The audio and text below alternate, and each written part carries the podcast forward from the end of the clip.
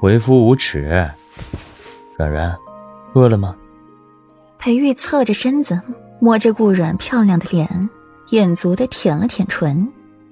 他对顾软这具身体是愈发的爱不释手了，每次做起来都特别爽，都意犹未尽，身子也无比的契合。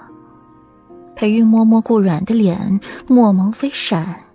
是的，他爱这女人的身子。不饿。顾软幽怨的从红唇里吐出两个字。他现在肚子又满又胀，心底又狠狠的给裴玉记上了一笔，合上眼睛，不愿再看裴玉这张欺骗人的脸。明明就是衣冠禽兽。非要伪装的皎皎君子，真好。为夫饿了。裴玉说着，就要俯下身去亲顾软的唇瓣。顾软也不知是哪儿来的一股劲儿，一巴掌呼上了裴玉一张清韵雅致的脸。瞬间，裴玉的脸都红肿了起来，脸上还是一个清晰无比的手掌印。响声极大，把顾软都惊醒了。裴玉摸了摸被打的脸，清淡的看了一眼顾软。软软，你这是要谋杀亲夫吗？几乎是从齿缝间蹦出来的一句话。听着裴玉近乎诡谲的声音，顾软的心猛地一旋，抱着被子往里缩，配上那漂亮又无辜的眼睛，以及微乱的头发和衣衫被凌乱散开，露出被宠爱过的肌肤，看起来格外的诱人。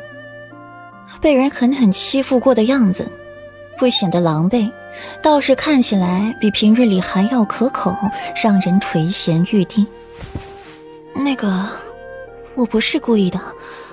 顾软注意到了裴玉微变的眸色，就知道他在想什么了，伸手扯了扯乱的衣服，把自己裹得更严实了。为夫也不是故意这般看你的。裴玉抿了抿唇。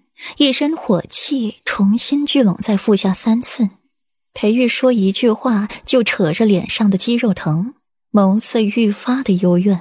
从小到大，他都没被人打过，即使被人打了，也没被人打过脸。裴玉身子微动，轻松的挑开被子，唇瓣刚落在了顾软的脸上，就有人出来打扰，给裴玉本就有些玉色的眸子变得更加的幽暗了。世子爷，四殿下来了。裴玉手上动作一顿，钳制着顾软的下巴，在他唇上狠狠的索取了一阵，才恶狠狠的放开他，唇瓣在顾软的耳边研磨，声音诡谲优美。软软，等下看为夫如何教训你。说罢，便起了身，换了一身素色长服，去正式见霍尊。推开门。微风拂过，吹散了裴玉身上的欢好气息。一张印有巴掌印的脸，看起来不显得滑稽搞笑，倒是为裴玉的清冷娇矜添了一分邪肆，为裴玉添了一分妖邪，愈发的华艳瑰丽。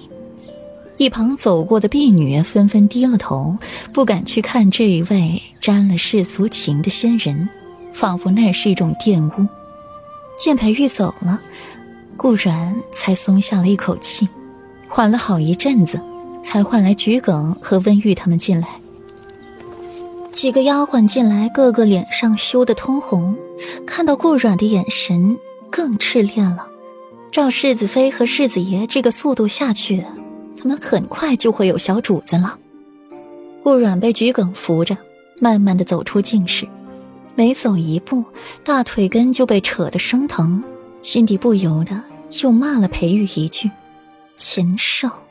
顾软站在池边，褪下了不成样的衣裙，露出了妖娆傲人的身段，上面尽是被男人狠狠宠爱过的痕迹。